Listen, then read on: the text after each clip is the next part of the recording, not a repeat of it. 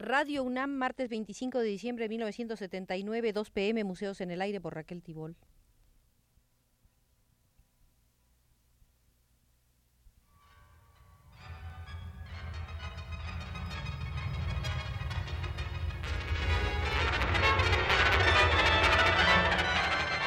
Museos en el Aire.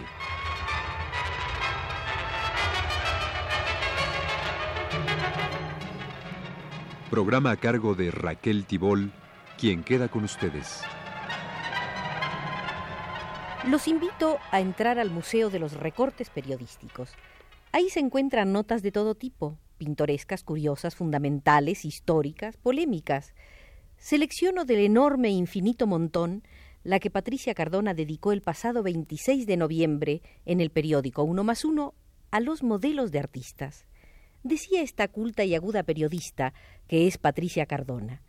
En los salones fríos y húmedos de escultura, pintura y dibujo de las escuelas de arte, desnudos, sosteniendo poses que cansan, que son dolorosas, y para aliviarte es fundamental hacer yoga, los modelos aprenden su oficio al ritmo de las indicaciones de los maestros, o si no, dándole una ojeada a los libros del Greco o de Miguel Ángel. Ay, de paso les das una leída, porque es un trabajo al que se llega generalmente por el desempleo brutal que hay en México y en el que suelen ser estos contratados esporádicamente.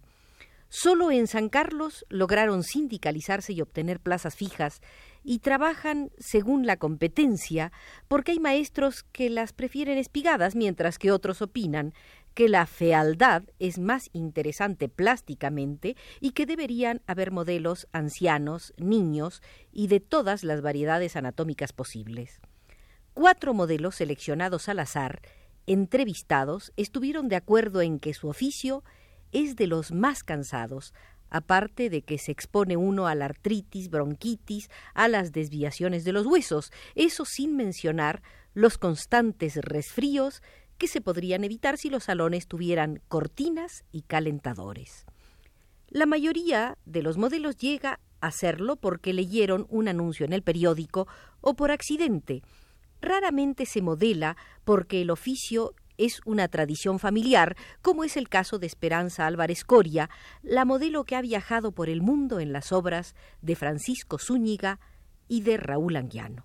También se llega a modelar de golpe y porrazo, como le sucedió a Gloria Preciado Herrera, de mediana edad, con siete hijos y divorciada, quien por necesidad de trabajo se presentó un día en la escuela y sin requisito alguno, esa misma mañana posó para los alumnos.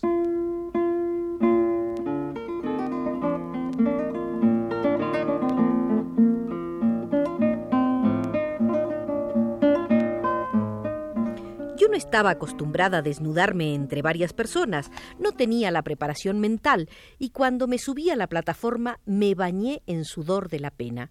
Entonces mentalmente me repetí a mí misma infinidad de veces Tengo años de estar trabajando así, tengo años de estar trabajando así.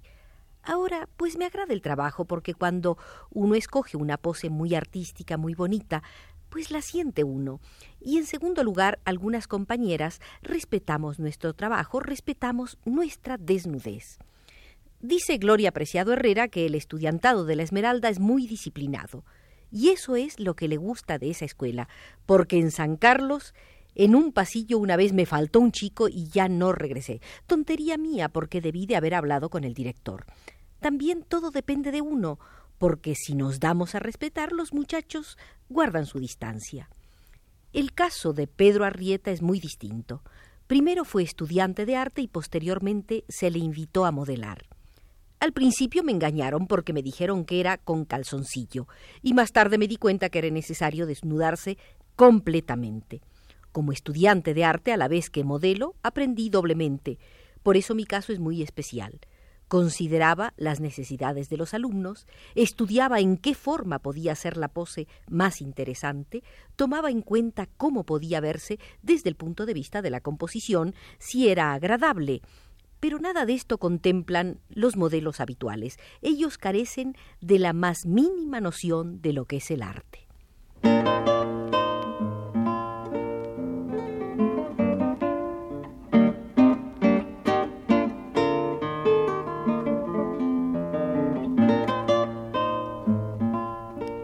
Arrieta recuerda que conoció a una modelo pelirroja, blanca, pálida. Había sido bailarina de cabaret y por 20 años modeló para los alumnos, pero ya no ofrecía ningún interés plástico. Por eso es importantísimo que se estén rotando los modelos y estos deben tener por lo menos algunos conocimientos de expresión corporal o conocer algo de danza y teatro. Solo así se puede tener un sentido plástico de la pose. Unas son de gran sencillez pero muy ricas en posibilidades de volumen, sombras, etc. Por otra parte, conforme se adquiere experiencia, también se gana en resistencia física, pero es importante hacer yoga me ayudó mucho para aliviar los dolores de una pose. Me concentraba y así olvidaba la incomodidad. Llegué a posar una hora completa sin descansar. Claro, también había poses de cinco y diecinueve minutos en las que podía hacer locuras, pero con el tiempo medido, Pedro Arrieta, un bicho raro para los alumnos, porque en un principio no se había identificado con los compañeros y porque es difícil encontrar hombres que se presten a modelar. Creo, dice, que ahí influye mucho el machismo. Opina que los cambios de modelos en los alumnos deben ser frecuentes, ya que una misma persona, con sus particularidades físicas, crea patrones y arquetipos de formas de la figura humana en los alumnos.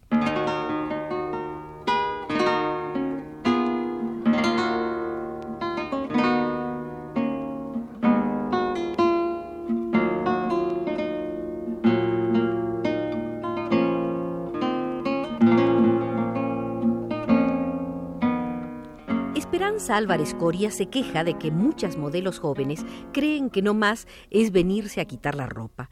Y no se trata de que una modelo sea bonita, sino de que sepa trabajar, que sepa posar. Algunas, muy jovencitas, son muy rígidas y no vienen a dedicarse a su trabajo, sino a chacotear con los muchachos. Y es que cualquiera que se quiera quitar la ropa puede modelar, señala Esperanza Álvarez Coria, la figura más conocida de los cuadros y esculturas de Francisco Zúñiga. A él le posé durante años. Desde que vi sus obras empecé a modelar a gusto. Zúñiga nos platicaba muchas cosas y aprendíamos mucho. Es muy buena gente, respetuoso, y sabe tanto que hasta aprende uno a hablar. Esperanza Álvarez Coria se refirió a la competencia entre los modelos. Últimamente han entrado siete a la Esmeralda, y como no tenemos planta ni prestaciones, pues estamos a la deriva. Aquí habemos muchos que nos hemos amolado para que nos aumenten a 70 pesos la hora, y las que entran, porque las traen los maestros, pues se encuentran con la mesa servida, y a falta de requisitos para poder modelar, algunas modelos de experiencia son sustituidas por las más jóvenes. Dice Esperanza Álvarez que un día escuchó a dos maestros comentar Oye, mano, ¿quién gana más? Pues los maestros, le dijo el otro. ¿Y quién enseña más? Volvió a preguntar. Pues las modelos. ¿Y quién gana menos? Las modelos también. A pesar de todo, si volviera a nacer, Esperanza Álvarez volvería a ser modelo. Su yerno, Pedro Monares, dice que si hubiera sabido del modelaje con anterioridad, lo hubiera hecho desde entonces. Pero está muy mal pagado porque en un salón de veinte alumnos, a setenta pesos la hora, no le sale ni a cinco pesos para verlo a uno. Dice que en San Carlos las plazas para modelos suman hasta siete mil pesos mensuales. Pero Monares aprendió a modelar gracias a las indicaciones de los maestros y a los libros del Greco y de Miguel Ángel, donde se pueden observar poses interesantes. Las relaciones con los alumnos no pueden pasar más que de alumno a empleado. Cada quien guarda su distancia. Pon tú que platicamos, que les das una opinión tuya sobre sus dibujos porque uno con tanto tiempo de modelar aprende una cátedra al escuchar continuamente a los maestros, que estás muy plano aquí, que la figura muy rígida, etc. Más o menos te das cuenta de las cosas, de las teorías de los maestros sobre la pintura. Bueno amigos, pasaremos a otra sala, no sin antes agradecer a Patricia Cardona su muy interesante reportaje sobre los modelos vivos en las escuelas de arte de México.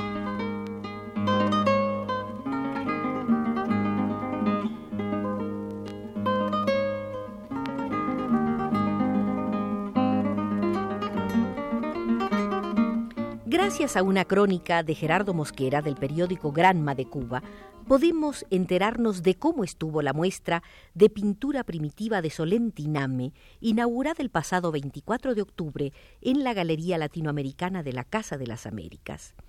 Las palabras de Ernesto Cardenal en el catálogo están dedicadas a tres jóvenes de la comunidad de Solentiname que cayeron en la lucha de liberación. En la muestra había obras de dos de ellos, Veintitrés eran los expositores y tres de ellos viajaron a La Habana para asistir a la inauguración. Se trataba de Olivia García y sus dos hijos, Esperanza y Alejandro Guevara. De Alejandro es uno de los mejores cuadros. Se trata de una escena de la vida guerrillera imaginada antes de que Alejandro se incorporara al Frente Sandinista de Liberación Nacional.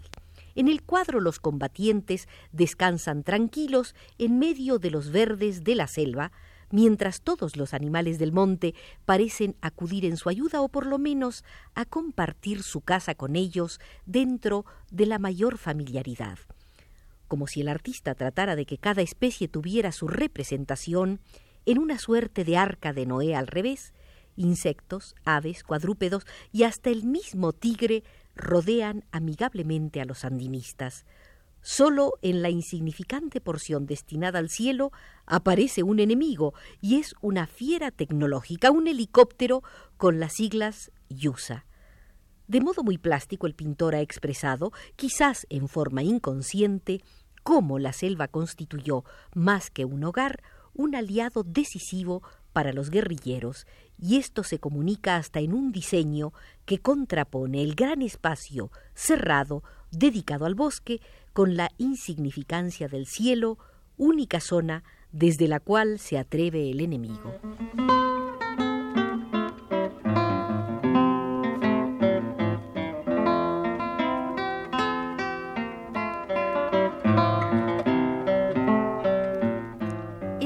También en la Galería Latinoamericana de la Casa de las Américas las bucólicas escenas de la vida diaria en Solentiname, el rodeo de las mujeres que lavan en el lago, los viajes en canoa con motor, la matanza del toro, los juegos que han quedado registrados para siempre con la más espontánea frescura.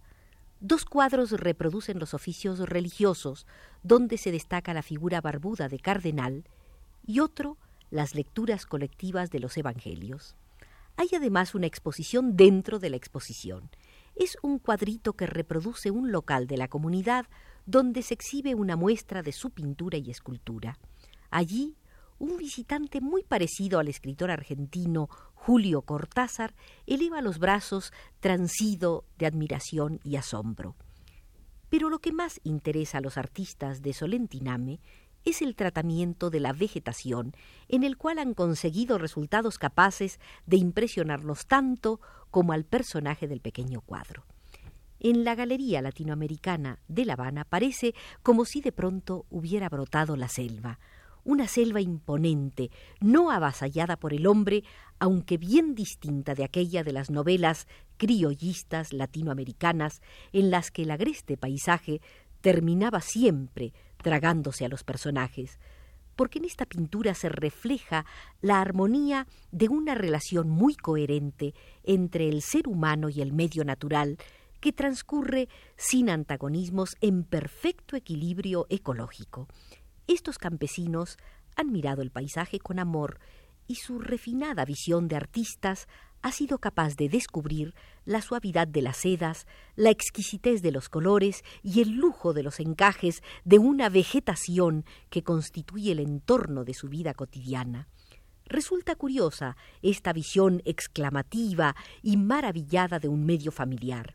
Cada hoja ha merecido que se la pinte individualmente como un objeto precioso, con paciencia y cuidado de miniaturista, se ha presentado también a los humildes animales del monte.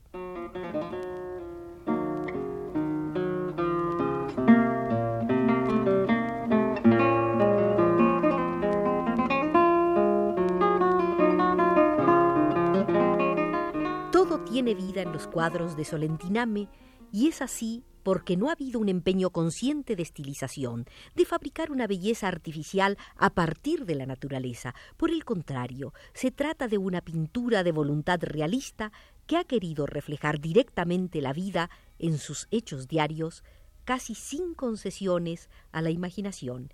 Y si la flora nicaragüense luce aquí una belleza onírica, es porque es así, realmente, para aquellos que tienen ojos para ver, aunque esta vez solo usaron los oídos.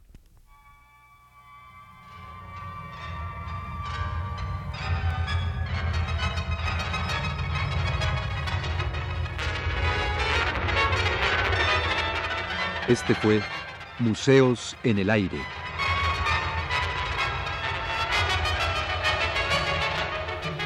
El programa de Raquel Tibol que se transmite todos los martes a las 14 horas.